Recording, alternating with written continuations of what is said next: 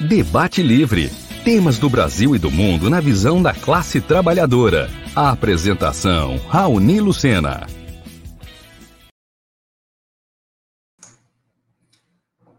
Olá, boa noite a todos. Sejam muito bem-vindos a mais um programa Debate Livre, aqui pela Web Rádio Censura Livre, a voz da classe trabalhadora. Hoje é dia 23 de março, são 19 horas e 31 minutos.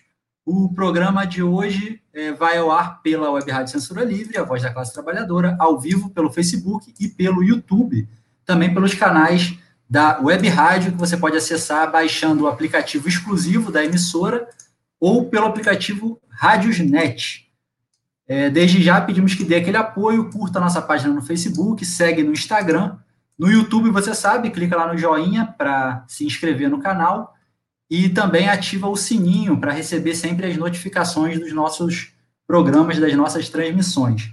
O programa de hoje, nós vamos conversar com Vladimir Tadeu Batista Soares, acho que falei certo, é, sobre o Sistema Único de Saúde. O Vladimir, ele é médico do Hospital Universitário Antônio Pedro, professor da Faculdade de Medicina da UF e doutor em Direito. E acaba de publicar um livro com o título Sistema Único de Saúde, um direito fundamental de natureza social e cláusula pétrea constitucional, a cidadania e a dignidade da pessoa humana como fundamentos do direito à saúde no Brasil. O livro foi publicado pela editora Dialética. A gente vai ter essa conversa aqui com o Vladimir sobre o nosso SUS. Lembrando que a Web Rádio precisa da sua ajuda para se manter. Se você quiser contribuir com a nossa emissora, você pode transferir ou depositar qualquer valor é, para a nossa conta, né, para a conta da emissora, ou usar a plataforma Apoia-se. Os dados para o depósito e o endereço do Apoia-se estão no site e nas nossas redes sociais, e como de costume, vão ser também, é, vão estar tá passando aí ao longo da transmissão, tá bom? É, o Vladimir já está na linha com a gente, vamos chamar ele aqui. Boa noite, Vladimir, tudo bem? Boa noite, boa noite a você, Raoni. Obrigado pelo convite. Boa noite a quem estiver nos assistindo. E vamos ver se a gente bate um papo gostoso sobre o Sistema Único de Saúde. Gostoso e necessário nesse momento. É, Vladimir, é, o, o SUS, pelo menos para mim, que não sou diretamente da área da saúde, é um tema que é muito falado. É, o tempo todo fala-se de SUS, seja para atacá-lo ou para elogiá-lo, é, mas pouco debatido, né, a fundo, assim. Eu acho que pouca gente entende a concepção do Sistema Único de Saúde, como ele é estruturado, por que, ele é estruturado dessa forma, etc. É, eu imagino que seja esse um dos, dos objetivos aí da, da, sua pesquisa e do seu livro, né? Estou é, falando, mas eu não, não li o livro ainda, pretendo. É, que é debater o SUS, as suas concepções, etc. É, podia falar um pouquinho sobre isso? É assim, é, é, é, importante quando a gente fala sobre o SUS, que é o nosso Sistema Único de Saúde, é, a gente chamar atenção para o fato de que muita gente, e muita gente mesmo, e eu digo até que muita gente, talvez até da área da saúde, é, acredita que o SUS seja um sistema único que foi é, pensado, é, idealizado para atender pobre, ou seja, um sistema único que serviria apenas para a assistência nas ações e serviços de saúde à população pobre. E não é isso. Né? O SUS ele precisa ser entendido como sendo é, a opção né, do, do constituinte, né, ao elaborar a nossa Constituição Cidadã de 88, foi a opção, portanto, uma opção do povo brasileiro, através da Assembleia Nacional Constituinte, de instituir um sistema público de saúde de caráter universal, integral, igual, equitativo, gratuito para todos, sejam ricos, sejam pobres. Ou seja, é um sistema é, com uma dimensão democrática, uma dimensão inclusiva, uma dimensão de enorme capilaridade social.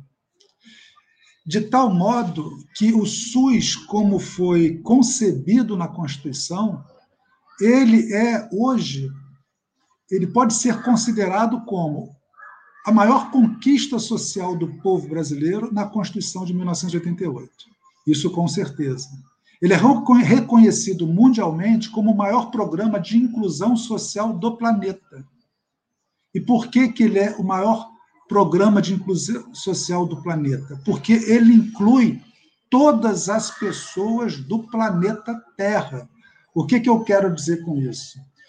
Não importa se você é um brasileiro ou se você é um estrangeiro que esteja aqui residindo, ou que esteja aqui a trabalho, ou que esteja aqui só a passeio, ou que esteja aqui só de passagem. Se você precisar de uma assistência em saúde, o SUS te acolhe de braços abertos e te garante a assistência integral em todos os níveis, inclusive a assistência farmacológica, assistência terapêutica, inclusive a assistência de recuperação, né? Uma recuperação pós uma sequela, por exemplo, que você fique por uma determinada situação de saúde sua. Então, o SUS ele não nega atendimento a nenhum cidadão do planeta Terra.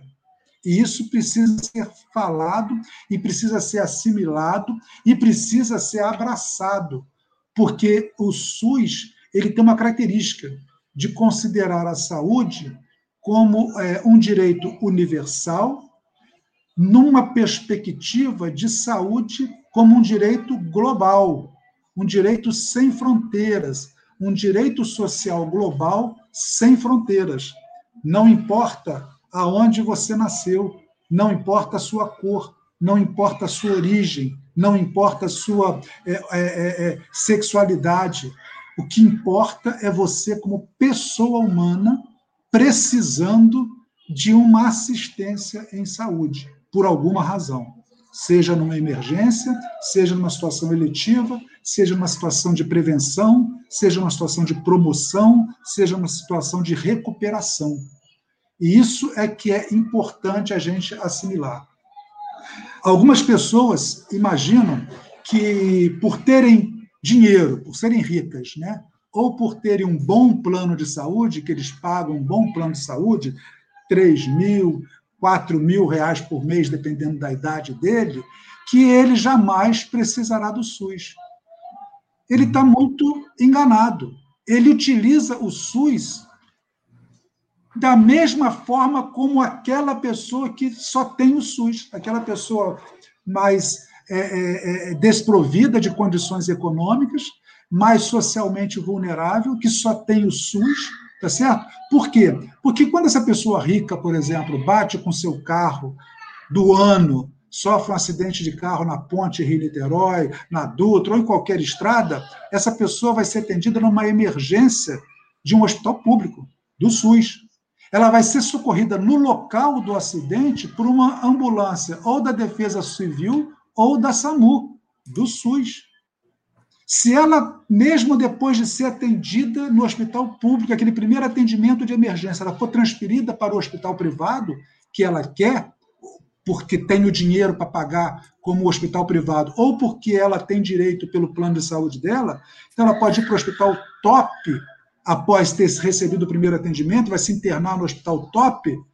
Esse hospital top, se ele tiver que tomar um sangue, uma bolsa de sangue, esse sangue é fiscalizado pelo SUS. A comida que ele vai comer naquele hospital privado é a vigilância sanitária que garante a qualidade dela.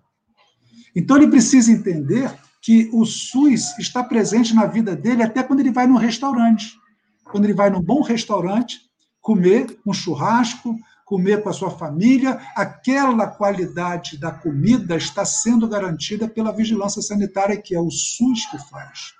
Então, as pessoas precisam entender que é, o SUS, ele, ele para se manter vivo, ele precisa de uma solidariedade essa solidariedade se expressa no pagamento dos tributos. Né? Os tributos arrecadados, eles entram no orçamento do SUS, parte dele entra no orçamento do SUS. E, portanto, todos nós contribuímos para o financiamento do SUS. sejamos ricos, sejamos pobres. Aquilo que se arrecada como imposto vai para o SUS. Uma parte grande do orçamento público vai para o SUS. E ele está colaborando conforme o seu ganho. Né? Ele paga o imposto de renda conforme a sua capacidade contributiva. Ele paga X, o outro paga 2X, o outro paga X sobre 2, mas todo mundo pagando pela capacidade contributiva e, portanto, tendo direito ao mesmo sistema.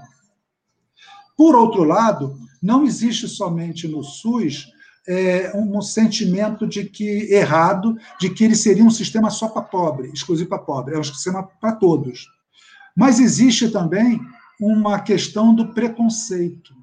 Né? Nós somos um país que tem uma formação social escravocrata.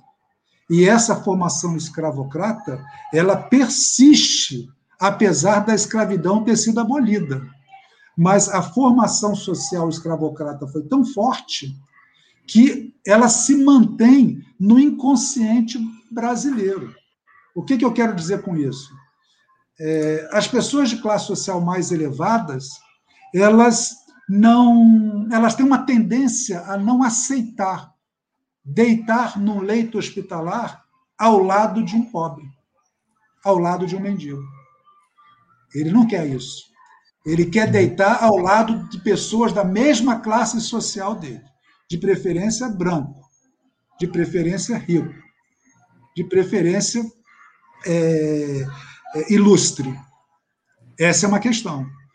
É, e isso empobrece muito a defesa do SUS, porque o SUS precisa ser defendido tanto por aqueles que precisam exclusivamente do SUS, ou seja, cerca hoje de 80% da população brasileira só tem o SUS para se socorrer na questão de saúde. 80% da população brasileira não dispõe de plano de saúde e não dispõe de dinheiro suficiente para um atendimento privado de saúde. Só 20% da população brasileira tem plano de saúde ou tem dinheiro para pagar. Portanto, a maioria do povo brasileiro precisa desse sistema público de saúde de caráter universal. É, o que chama atenção para a gente é que o SUS ele é tão importante do ponto de vista social que ele é, na verdade, um elemento estruturante do próprio Estado brasileiro.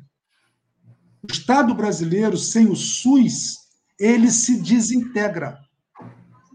Ele não funciona. Por quê? Porque o SUS ele, ele, ele, ele, ele contém nele é, os direitos de cidadania e os direitos humanos. Os direitos de cidadania, os direitos humanos e a dignidade da pessoa humana, elas estão absorvidas e inseridas dentro do SUS. De que maneira? A gente pode explicar isso didaticamente para as pessoas entenderem. A gente considera o conceito de cidadania é, diz respeito ao direito que eu tenho de ter direitos. O, o, o, o reconhecimento de que eu tenho direito a ter direitos é o que a gente chama de cidadania. E essa cidadania tem várias dimensões. Ela tem uma dimensão, por exemplo, civil, de direitos civis. Na dimensão de direitos civis, a cidadania diz respeito, por exemplo, em relação ao SUS, ao direito à vida. Ou seja, o direito à vida é um direito civil do SUS. Existe uma outra dimensão da cidadania, que não é só o direito civil, é o direito é, social. O direito social é o próprio direito à saúde o direito à saúde é um direito social reconhecido no artigo 6 da Constituição de 1988. Então, nós já, temos, já estamos vendo que essa cidadania, no seu aspecto de direito civil, que é o direito à vida, no seu aspecto de direito social, que é o direito à saúde, ela está dizendo esse direito à saúde é um direito tanto individual quanto social, quanto coletivo. Ou seja, se eu tiver que judicializar a saúde, eu posso judicializar, tenho legitimidade para fazer isso, tanto individualmente como coletivamente. Não se pode exigir, como muitas vezes o judiciário exige, que o direito à saúde só possa ser atendido se a demanda for coletiva. Isso é um absurdo, porque não é isso que diz a Constituição, nem é isso que diz o direito. É, você não tem dignidade coletiva simplesmente. A sua dignidade, ela também é individual. Você não pode ter direito a um determinado tratamento de uma doença só se você encontrar outras pessoas com a mesma doença e entrarem numa ação coletiva para poder conseguir um determinado tratamento. Isso não existe. Isso aí é, é, é, é a negação da cidadania. Mas existe uma outra dimensão da cidadania também, que é, que é a dimensão dos direitos políticos. Isso é muito interessante, porque na dimensão dos direitos políticos, o SUS tem no seu conteúdo o controle social do SUS, ou seja, a participação popular na elaboração das políticas públicas para o SUS, das políticas públicas para a saúde. Essa é uma dimensão política da cidadania, que o SUS incorpora nele. Mas também tem uma outra dimensão da cidadania, que é a questão da dimensão dos direitos econômicos. Vejam vocês que, em relação ao direito econômico, o SUS é fundamental quando ele promove, ele previne as doenças e promove a saúde e trata as, as doenças do trabalhador. Ele garante um trabalhador saudável, mentalmente, fisicamente, espiritualmente, socialmente, para rolar a economia do país. Então, é de interesse da ordem econômica um SUS adequadamente financiado e supervalorizado, superdimensionado, sempre fortalecido. Existe ainda uma outra dimensão da própria cidadania, que é a dimensão cultural da cidadania. Nessa dimensão cultural, o SUS também está presente. Por quê? Porque o SUS respeita os saberes tradicionais, a, medicina por plantas, medicina por ervas, o conhecimento dos índios em relação às ervas medicinais. O SUS respeita isso dentro das comunidades indígenas. O SUS tem ambulatórios que têm médicos atendendo com medicina é, é, alternativa de ervas, de plantas. Isso é cultural. Essa é uma dimensão da cidadania.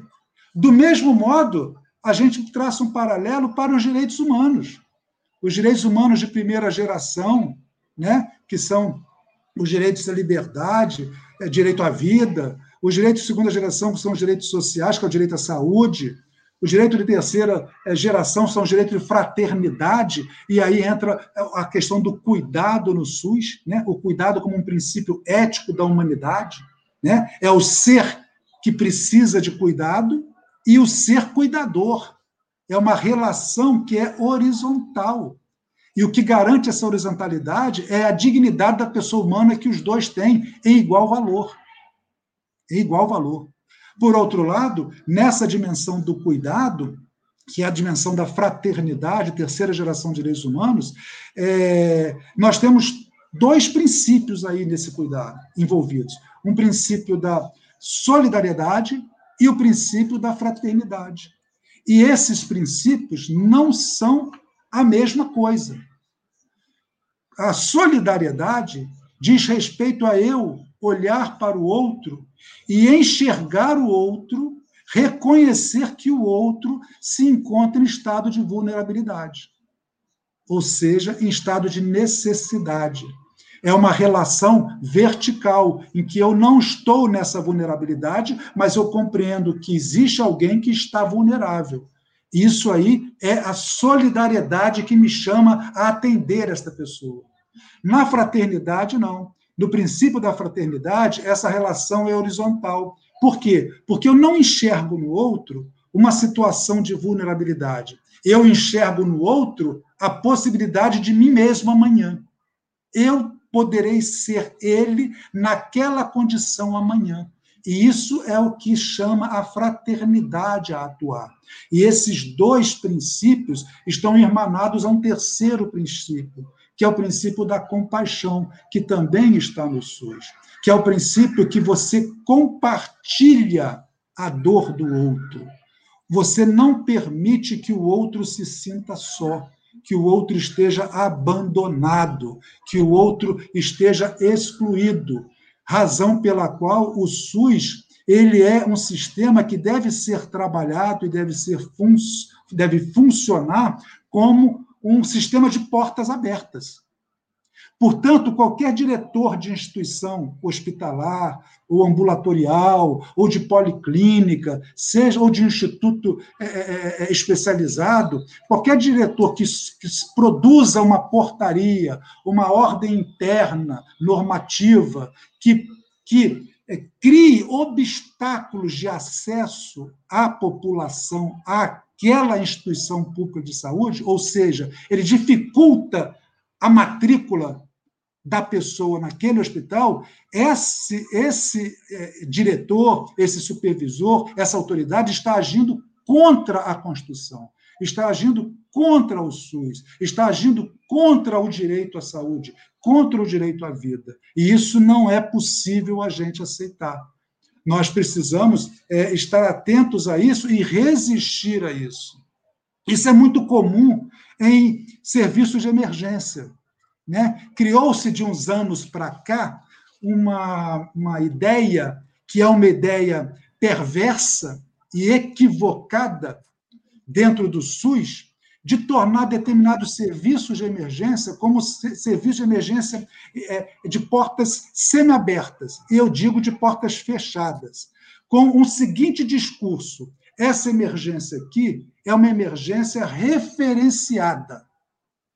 Bom, então, isso é muito comum nos hospitais universitários. Ele diz que o hospital universitário é um hospital de ponta, de alta complexidade, que, portanto, a emergência é para é, é, apenas é, casos referenciados de alta gravidade e complexidade, que seja referenciado de uma outra unidade para a emergência do hospital universitário. Isso não pode ser é, é, é, trabalhado dessa maneira, e não pode ser pensado dessa maneira. Por quê? Porque aquele hospital que tem capacidade técnica e de pessoal e de recursos para atender as grandes emergências e as grandes complexidades, ele não pode se eximir de atender as outras emergências, porque isso é omissão de socorro. Isso é omissão de socorro. Ele apenas, ele apenas, ele, ele é uma referência dentro da região dentro do processo de hierarquização do SUS e regionalização, de que determinadas patologias devem ser encaminhadas para aquela emergência ou para aquele hospital. Mas isso não pode negar as outras, que as outras cheguem ali. Não é possível acontecer que uma pessoa sofra um acidente de carro em frente a um determinado hospital e o hospital não permita que essa pessoa seja levada para dentro do seu, da, da, da sua unidade para ser atendida, com a alegação de que essa pessoa precisa ficar ali na rua, que tem que alguém ligar para o Corpo de Bombeiros ou para o SAMU, para a ambulância do SAMU do Corpo de Bombeiros ir até lá, pegar aquela pessoa, levar para um outro hospital, e para o outro hospital, depois fazer um contato com o CISREG ou com o que quer que seja, para poder voltar com esse paciente para aquele hospital teoricamente de, de referência. Então, assim, essas, esses conceitos, eles foram sendo criados ao longo de alguns anos para cá, inspirados todos numa ideologia neoliberal, em políticas públicas elaboradas pelo Banco Mundial para serem aplicadas pelo governo brasileiro no nosso SUS, num processo de deterioração do sistema. É um projeto, não é um sistema. A crise do SUS não é uma crise que nasce do nada. Há um projeto de você é, é, desfinanciar o SUS, subfinanciar o SUS, não fazer concurso público para o SUS, diminuir o volume de dinheiro que vai para o SUS, fechar serviços, criar obstáculos de matrícula para que você depois possa criar as condições para a privatização do SUS, para fazer com que esse SUS passe a, a, a, não atender de forma universal, mas de forma universal como pensa a universalidade o Banco Mundial. Como é que o Banco Mundial diz nos seus relatórios para o Brasil? Olha, você precisa mudar o SUS. a universalidade do SUS ela vai ser mantida, mas ela deve ser mantida só para os miseráveis. O que, que significa uhum. isso? Só os miseráveis, aqueles que ganham até 2 dólares por dia, é que podem ser atendidos gratuitamente no SUS. Qualquer pessoa que não esteja em estado de miserabilidade, elas devem receber o atendimento do SUS desde que haja uma contraprestação um determinado pagamento, nem que seja de um real, de dois reais, se viesse o que for. Essa é a universalidade, o princípio da universalidade que o Banco Mundial diz para o Brasil adotar. E que, infelizmente, impregna algumas mentes né, brasileiras, até da área da saúde, e que acreditam nessa perversidade, porque não consegue enxergar o sistema como sendo um sistema democrático um sistema que deve ser igual para todos, que não, que nós todos já pagamos. O SUS não é grátis. O SUS, nós todos pagamos o SUS, todos. A pessoa mais humilde que for, que compra um saco de feijão no supermercado, parte daquele imposto vai para o orçamento público e vai para o SUS. Ele contribui para o SUS com a capacidade contributiva dele. Isso é importante todos nós sabermos.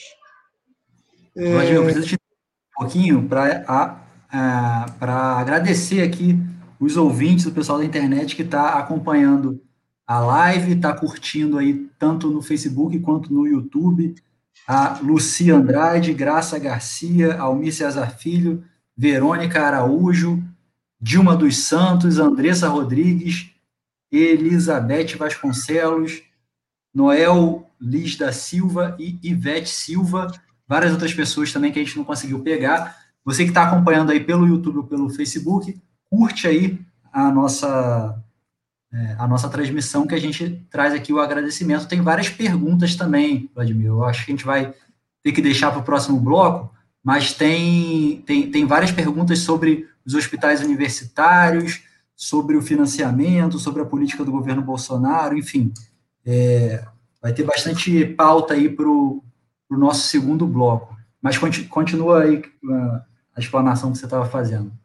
É, vamos voltar a, a, a um pouco do, do, do, conteúdo do livro, né? que é o livro sobre o SUS. Na verdade, é, esse livro é uma contribuição acadêmica minha, exatamente na luta em defesa do SUS na luta em defesa do direito universal à saúde e de uma saúde global sem fronteiras.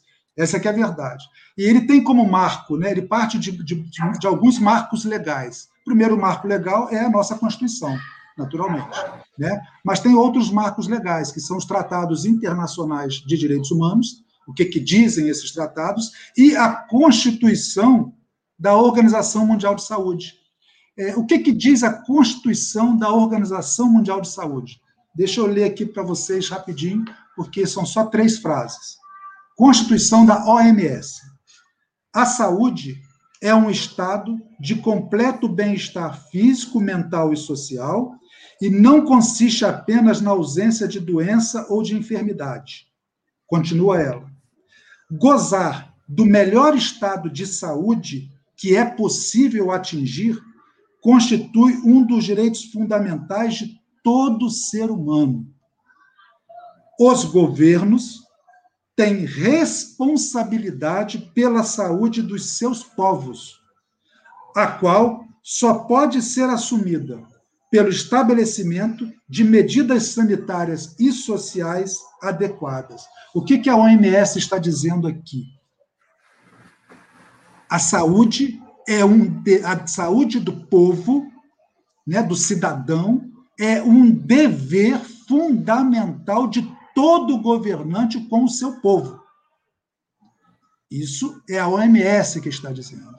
Na mesma maneira, do mesmo modo, ela diz: a saúde ela deve ser o máximo possível. O que, que ela está dizendo, então? Não existe, não cabe, em relação ao direito à saúde ou direito à vida, é, utilizar o princípio que muitos juristas utilizam para negar direito, para negar medicamento, para negar internação, para negar o que for, que é um princípio do mínimo existencial. Eles usam para dizer que o Estado só tem que garantir um mínimo existencial. O mínimo é só você estar respirando. Não. A OMS, os tratados internacionais e a Constituição nossa diz que o princípio não é do mínimo existencial, é do máximo existencial. Porque se for do mínimo existencial, é você admitir que você pode ficar com um pouquinho de câncer. Você faz o seguinte: olha, você, você tem um câncer, precisa ser operado e fazer quimioterapia. Então, eu faço o seguinte: eu garanto você só a cirurgia. A quimioterapia não, porque é muito caro. Então, você pode ficar com um pouquinho de doença. O que é isso? Não é? Isso, isso é, é, é de uma indignidade, é de uma perversidade que seja, seja, chega a ser é, uma, uma, uma, uma coisa meio nazista, né? que não é possível admitir. E aqui também, nessa construção do OMS, tem um outro princípio que ela lança, que além do princípio do, do máximo existencial, é o da chamada reserva do necessário.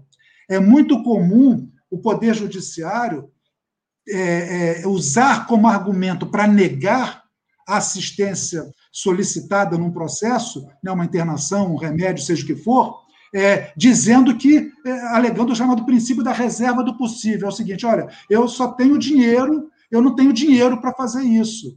E a OMS está dizendo o seguinte: não, não é reserva do possível, é reserva do necessário. É o máximo de saúde que a pessoa pode atingir. Esse máximo de saúde que a pessoa pode atingir não está relacionado a dinheiro, está relacionado à questão saúde. Portanto, você tem que ter uma reserva do necessário para garantir isso, porque todo o povo brasileiro paga por isso. Não esse dinheiro não está saindo do bolso do governante. Esse dinheiro está saindo do Tesouro Público Nacional, que todos nós contribuímos exatamente para termos esse direito. E assim é Mas... também em relação à educação. Vamos precisar ir para o nosso primeiro nosso intervalo de apoio aí. Já já a gente volta conversando com o Vladimir Tadeu sobre o SUD.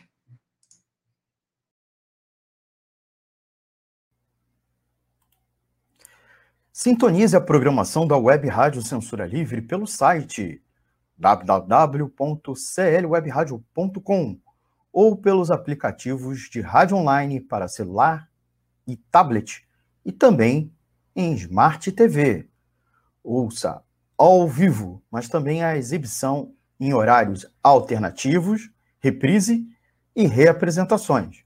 Acompanhe também a live ao vivo na página da Web Rádio Censura Livre, no Facebook ou pelo canal do YouTube.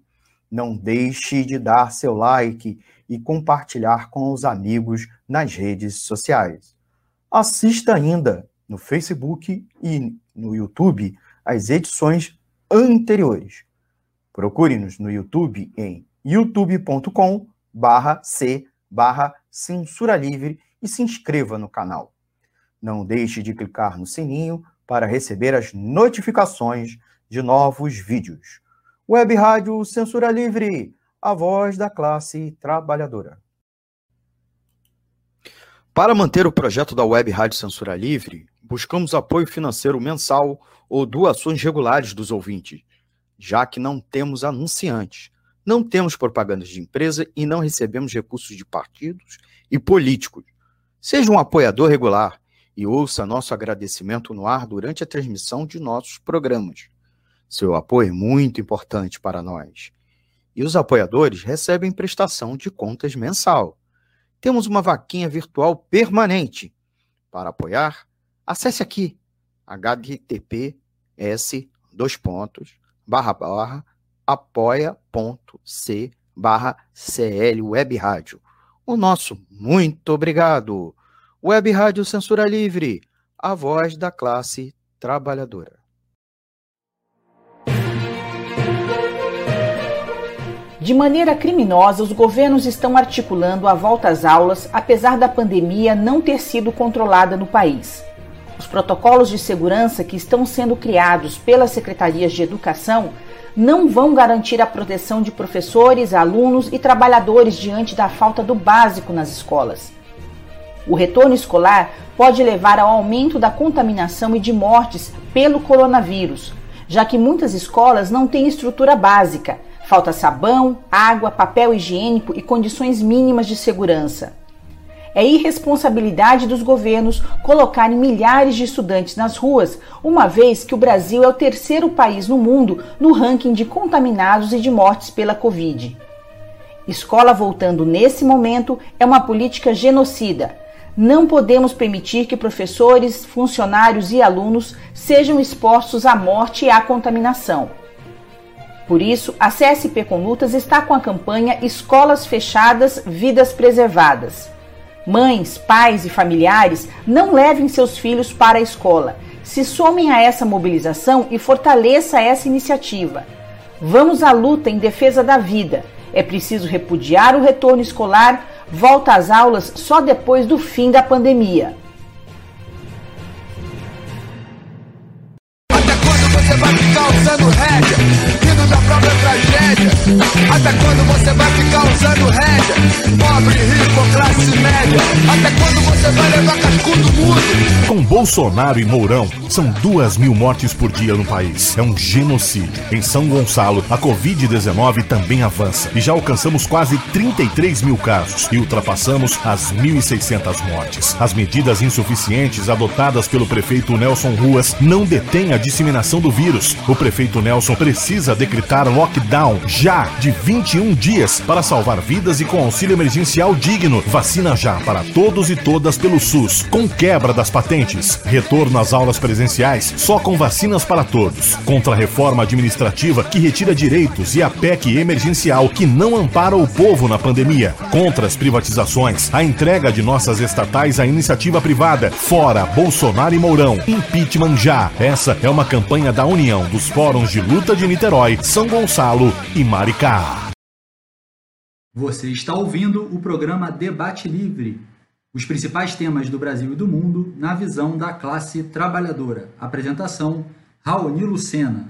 Ouça o programa pelo site www.clwebradio.com ou pelo seu aplicativo de rádio online, sempre sintonizando a Web Rádio Censura Livre. Acompanhe as lives pelo Facebook ou pelo YouTube da Web Rádio Censura Livre. Você está ouvindo. Estamos de volta aqui com o programa Debate Livre pela Web Rádio Censura Livre. Está conversando com o Vladimir Tadeu sobre o SUS, certo? É, Vladimir, nesse segundo bloco, é, eu gostaria de trazer um pouco das perguntas do, do pessoal que está participando da live, né? Teve bastante comentário, bastante participação. Eu tentei separar algum, alguns temas aqui que o pessoal trouxe. Primeiro, o, o Almir, Almir César Filho, ele pergunta sobre a gestão das OS no SUS, né? Que aqui no Rio é uma coisa generalizada, né? É, do estado do Rio de Janeiro, pelo menos. E, e junto, junto a isso, vinculado a esse tema das OS, é, algumas pessoas, a Elizabeth, Graça, outras pessoas também, é, perguntaram sobre a gestão da EBSER nos hospitais universitários. Como que você avalia isso? Eu avalio isso como um, um dos instrumentos utilizados para deteriorar o SUS, para precarizar o SUS e prepará-lo para a privatização. Porque é interessante como que o Supremo ele considerou tanto a lei das OS e OCIPs, né, quanto a EBSER, é, é, como constitucionais né, em relação é, à gestão tanto das unidades de saúde pelas OS, quanto dos hospitais universitários pela EBSER. É, mas a Constituição, ela não diz isso, né? Olha o que, que a Constituição diz, né? A Constituição diz, no seu artigo 200, se não me engano, não, 197, ele diz o seguinte, é, cabe ao poder público dispor nos termos da lei sobre a regulamentação, fiscalização e controle do SUS, devendo a sua execução, execução ser feita diretamente ou através de terceiros, e também pessoa física ou jurídica de direito privado. Ou seja, o que, esse artigo da Constituição está dizendo? Olha, a execução do serviço pode ser por terceiro, pode ser por pessoa física. Eu tenho, a Constituição garante que se eu não tenho leitos públicos numa determinada cidade para atender a demanda da minha população, eu posso contratar leitos privados e aí, portanto, esses leitos privados vão executar o serviço do SUS. Só que execução não é gestão. Gestão não está autorizada pela Constituição. Mas, infelizmente, o que a gente vem assistindo já de longa data, até por, por, por uma é, é, é, é, é aceitação sem resistência de, de, personalidades do setor jurídico, principalmente, da própria sociedade e também da universidade, né, que o melhor para os direitos sociais é a gestão privada. Aonde você pode imaginar que, gest... um gestor privado vai estar preocupado com o pobre, com o miserável, com o mendigo, com o catador de lata na rua. Ele não está nem aí para essas pessoas. Ele não está nem aí para essa pessoa. A gestão do SUS, como está na Constituição, ela deve ser única em todas as esferas. Significa que a gestão deve ser do ministro da Saúde na esfera federal, do secretário de Saúde na esfera estadual e do secretário municipal de saúde na esfera municipal. Terceirizar a gestão é tirar a responsabilidade pública da autoridade sanitária do município, do estado, do governo federal. É isso que se, quer, que se faz com as OS. As OS, na verdade, são um, é, é, é, é, uma forma de precarizar todo o sistema público de saúde, todo ele. Por quê? Primeiro, que você não tem o concurso público que garanta estabilidade para esse trabalhador. Você tem processo seletivo e muitas vezes nem isso. É só uma avaliação rasa de um currículo ou apenas quem indicou, um político que indicou. Então a OS, na verdade, funciona, e as OCIPs também, e as ONGs também, que fazem gestão na saúde pública do SUS, elas funcionam como instrumentos de aparelhamento político do SUS.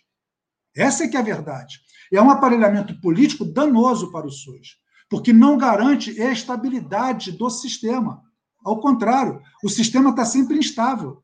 E qualquer coisa que acontece, qualquer atraso que o governo deixa de, de, de repassar para a OS, os trabalhadores param, é, então aquele princípio da continuidade do serviço público não existe, deixa de existir, e dane-se. E dane-se. Ou seja, é uma ofensa aos princípios constitucionais do SUS. Por mais que o Tribunal Nosso Constitucional tenha dado constitucionalidade a isso. Eu acho, e eu não acho, não, eu tenho certeza que muitas decisões do Tribunal Constitucional Nosso, do Supremo, essas decisões têm sido mais políticas do que jurídicas. A gente tem que entender que a República tem três poderes. Você tem o poder executivo, você tem o poder legislativo e o poder judiciário. Esses poderes, eles foram concebidos para eles serem independentes e harmônicos entre si. O que, que significa isso? Essa harmonia se dá em que os três poderes devem atuar em respeito à ordem constitucional. É isso que faz a harmonia entre os três poderes. Nenhum deles pode agir contrário à Constituição. E essa independência diz respeito a que um poder fiscalize efetivamente o outro. Mas isso não vem acontecendo no Brasil já há muitos anos. O que, que acontece? Os três poderes se reúnem de forma não oficial, de forma é, informal, então, é um presidente do, de, um, de um dos poderes. É convidado para um café da manhã na casa de um presidente do outro poder, ou é convidado para o jantar na outro poder, ou os três são convidados para um grande churrasco, ou seja, tudo na informalidade, de modo que esses poderes, ao invés de fiscalizar um ou outro, a ação do outro, eles acabam fazendo é, é, é, uma, uma, uma, uma ação coletiva no mesmo sentido, mas no mesmo sentido sempre no interesse do Poder Executivo. Dificilmente você vê um projeto de lei do Poder Executivo chegar lá, ser transformado em lei no Congresso e chegar lá no Supremo e o Supremo dizer: esta lei é inconstitucional. Essa lei é toda inconstitucional, não vale. Sabe por quê? Porque isso vem sendo conversado nos bastidores. E isso, isso fere o princípio republicano, fere o princípio democrático. Por quê? Porque, desse modo, o Congresso não está representando a vontade popular. Não está. Desse modo, é, o Poder Executivo também não está respeitando aquilo que é a vontade popular expressa na Constituição.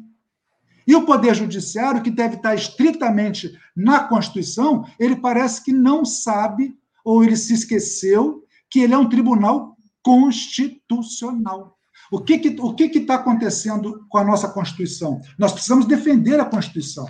Existem pessoas que já estão entendendo isso, existem juristas que têm já publicado é, alguns livros em defesa da nossa Constituição. Eu já escrevi um segundo livro, ainda não consegui que uma editora publicasse, mas o, esse livro tem como subtítulo Em Defesa da Constituição Cidadã de 1988 e do Estado Democrático e Social de Direito. Porque o que, o que, que nós estamos vendo?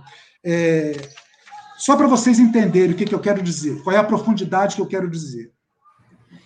É, o que, que diz o preâmbulo da nossa Constituição? O preâmbulo da nossa Constituição ele não é uma norma constitucional.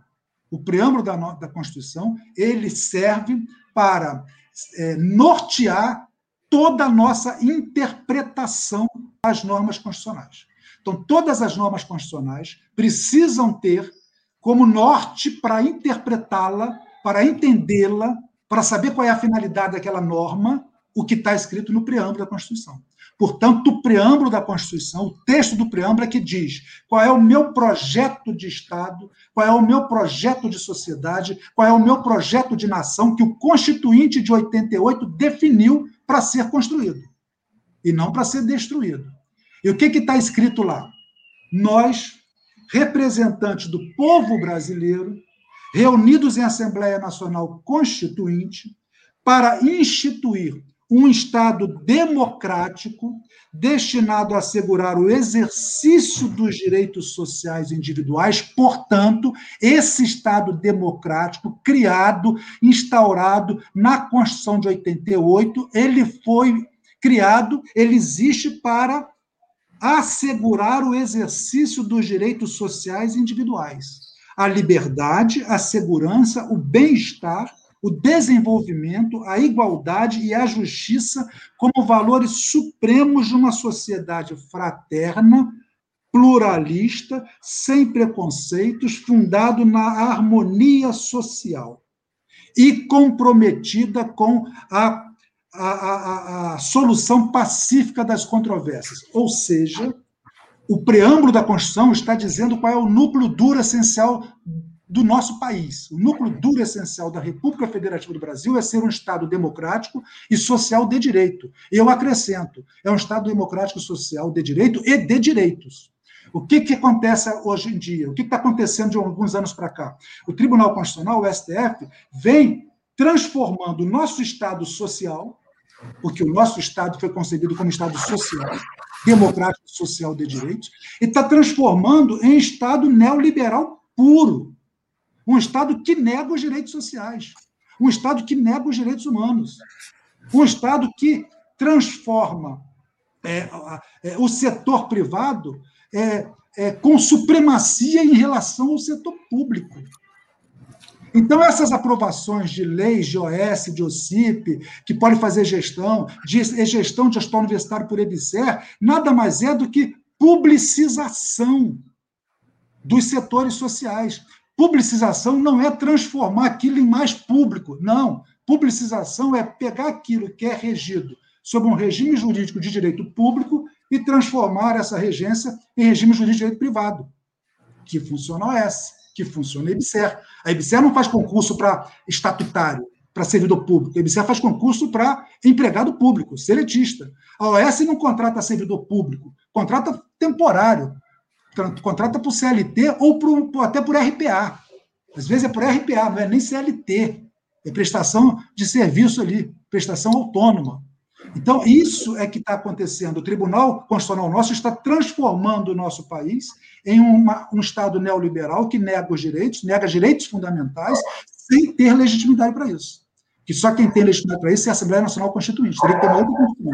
Mas não se faz outra Constituição por vontade de ninguém, só se houver uma ruptura. você tem uma ditadura, você tem um golpe de paz, aí nasce uma outra Constituição. Você não pode, assim, no Estado democrático de direito, as coisas funcionando bem, você simplesmente dizer, nós vamos agora votar uma Assembleia para mudar a Constituição. Não existe isso.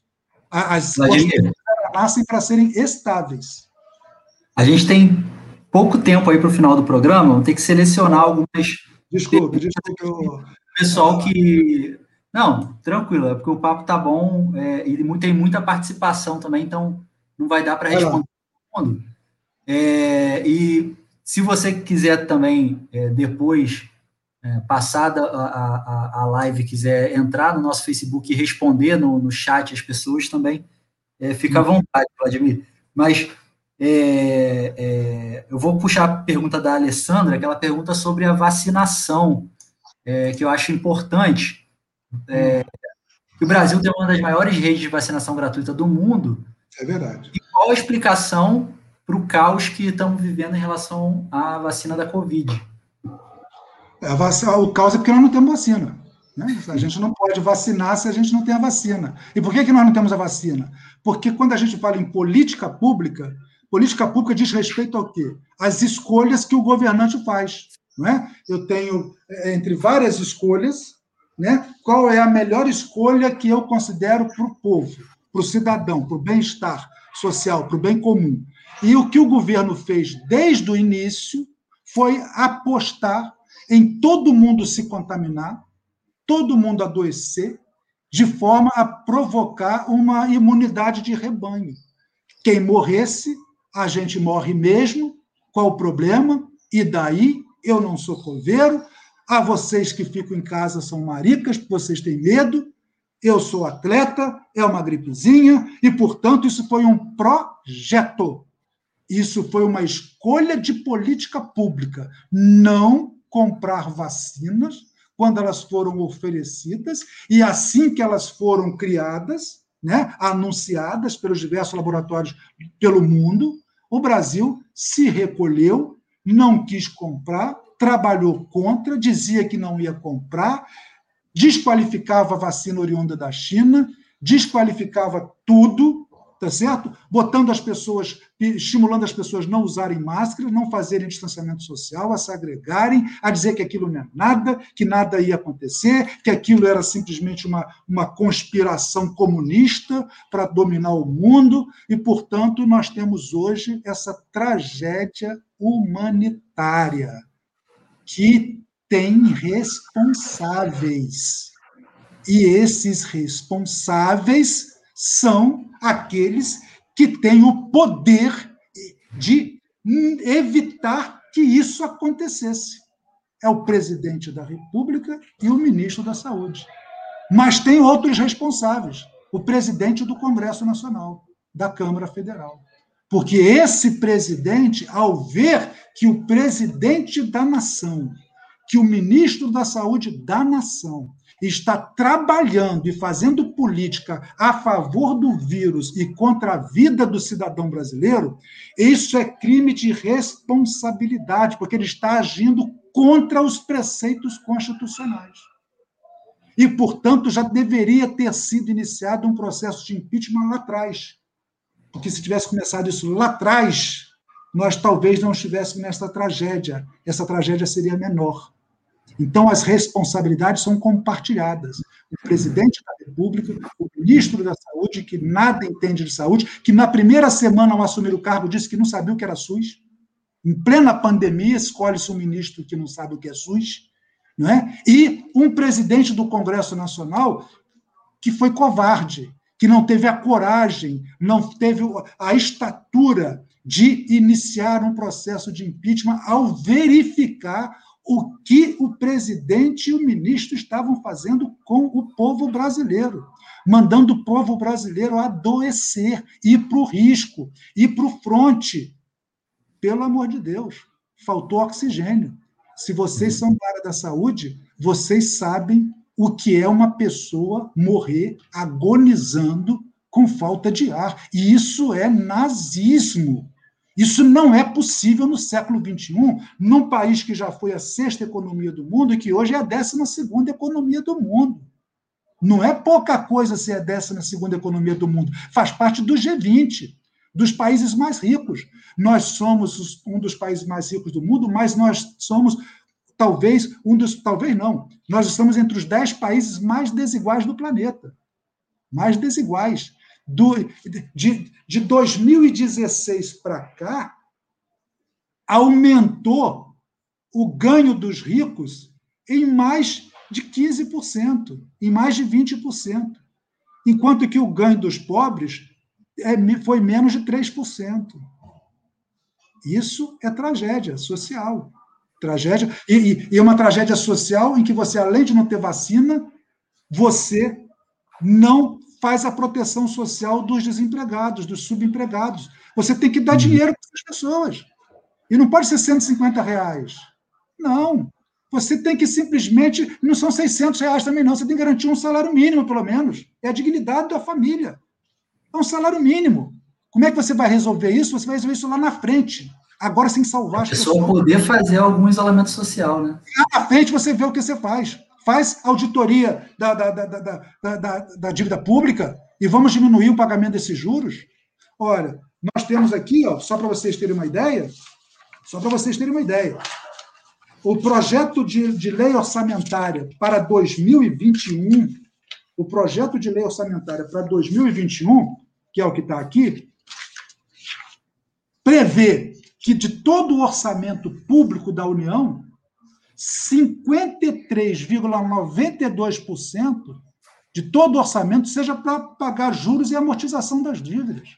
Mais de 50% daquilo que a União arrecada. E sabe quanto que está previsto para a saúde? 2,85%. Menos do que antes da pandemia. Que antes da pandemia era 4,21%. Agora vai ser 2,85%. Para a educação, 2,69%. Você tem dinheiro. O dinheiro está aqui no pagamento dos juros, está pagando trilhões aqui. Não pode. É a política pública. O ministro da Economia ele não pode atender os interesses do da instituição financeira, do mercado. Ele não pode remunerar capital numa tragédia sanitária e humanitária que nós estamos vivendo. Você tem que chegar e dizer para essas pessoas: nós vamos te pagar, mas não nesse, nesse, nesse volume. Nesse volume, não. Eu preciso atender as pessoas que estão aqui, são vidas que estão morrendo. Não adianta ir lá para a televisão e fazer discursinho que é a favor da vacina, você não comprou. Você não liberou dinheiro para comprar vacina. Você não liberou dinheiro para comprar oxigênio. Não liberou dinheiro para comprar respirador. Então, não liberou dinheiro suficiente para manter a dignidade das pessoas e as pessoas poderem ficar em casa, para que haja um distanciamento social realmente possível e que possa interferir na curva de infecção de mortes. Então, tem responsáveis nisso aí. Essas responsabilidades elas precisam ser apuradas. Infelizmente, o Ministério Público Federal parece que não está enxergando isso. Precisa enxergar. Precisa enxergar. É papel do Ministério Público defender a sociedade. O Ministério Público tem como finalidade institucional é fiscalizar a aplicação da lei e a aplicação da Constituição e proteger a sociedade. Se ela não está interferindo, responsabilizando pessoas criminalmente, ela está se, se, se eximindo da sua responsabilidade institucional. Isso não pode ficar assim. As pessoas precisam falar. E a academia precisa falar. A universidade precisa falar. Porque a, a, a intelectualidade que está presente na academia, ela não pode se acovardar e ficar muda, ficar quieta. Não pode. Ela tem que apontar os erros que estão acontecendo, porque é a nação que está sendo destruída. A nação como projeto de nação, porque isso é neoliberal. Neoliberal não faz proteção social. Neoliberal tinha, tira dinheiro do social para remunerar capital. Estado social faz o contrário. Eu não remunero tanto o capital, eu aplico é no social, porque eu entendo que o desenvolvimento econômico não é um desenvolvimento da economia para as instituições financeiras, é um desenvolvimento econômico e social. O desenvolvimento, conceitualmente, implica em melhora gradativa e progressiva das condições de vida e de renda da população brasileira, da população de qualquer país. O que nós estamos vivendo hoje é um retrocesso social. A Constituição não permite isso. A Constituição ela, ela abraça um princípio da proibição do retrocesso social, um princípio da proibição da proteção deficiente. E o que o governo está fazendo é não proteger as pessoas, é uma proteção deficiente. É não fazer proteção social, é capitalizar ainda mais o capital. A academia não pode se calar. Não pode ser Vladimir para falar tem que ser a academia, o conjunto da academia, as universidades. Tem um panelaço aí agora? Os reitores têm que se posicionar. Está tendo um panelaço aqui, eu não sei se tem alguém. Está tendo panelaço aqui também, sem ensaio esse aqui, gente. Eu não sei, alguém aí do chat pode dizer se o presidente está falando. É. Tá. Aí também tá? Está tendo também aqui Aqui, olha, eu estou aqui no Grajaú, no Rio de Janeiro, entendeu? Dá um panelaço bacana aqui. Vladimir, a gente vai ter que interromper agora. Precisa bater panela mesmo. Precisa bater panela mesmo. Já que a gente não pode ir para as ruas fazer manifestações por causa da pandemia, mas a gente precisa ser ouvido de alguma maneira. Isso que nós estamos fazendo aqui, esse espaço aberto por você, Raul, pela sua rádio, é um espaço muito importante, que eu agradeço. Porque é um espaço que eu não sei qual é o alcance dele, mas não importa, não importa o tamanho, o importa é que é uma voz que está falando e que pode ter pessoas que estejam vindo e que consigam entender a tragédia humanitária, que era uma tragédia evitável. Evitável. Por que, que era evitável? Porque antes de começar essa tragédia aqui, nós olhamos para o que aconteceu na Europa, nós olhamos o que aconteceu nos Estados Unidos, e nós fizemos tudo errado. Nós não aprendemos com eles. E continuamos errando. Continuamos errando. Gente, já estourou nosso tempo regulamentar, vamos ter que encerrar aqui a nossa conversa. Muito obrigado aí pela participação. Quem sabe não tem uma parte 2 aí, porque tem muitas perguntas e tema aí para a gente conversar.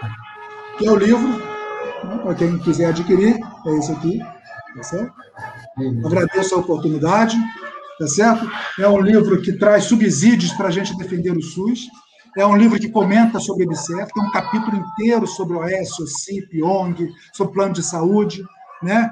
E se eu conseguir com, com é, é, se eu conseguir publicar o segundo livro, que, que eu já mandei para algumas editoras para ver se eu publico, um capítulo inteiro do livro é contestando a decisão do Supremo em relação ao IBCF.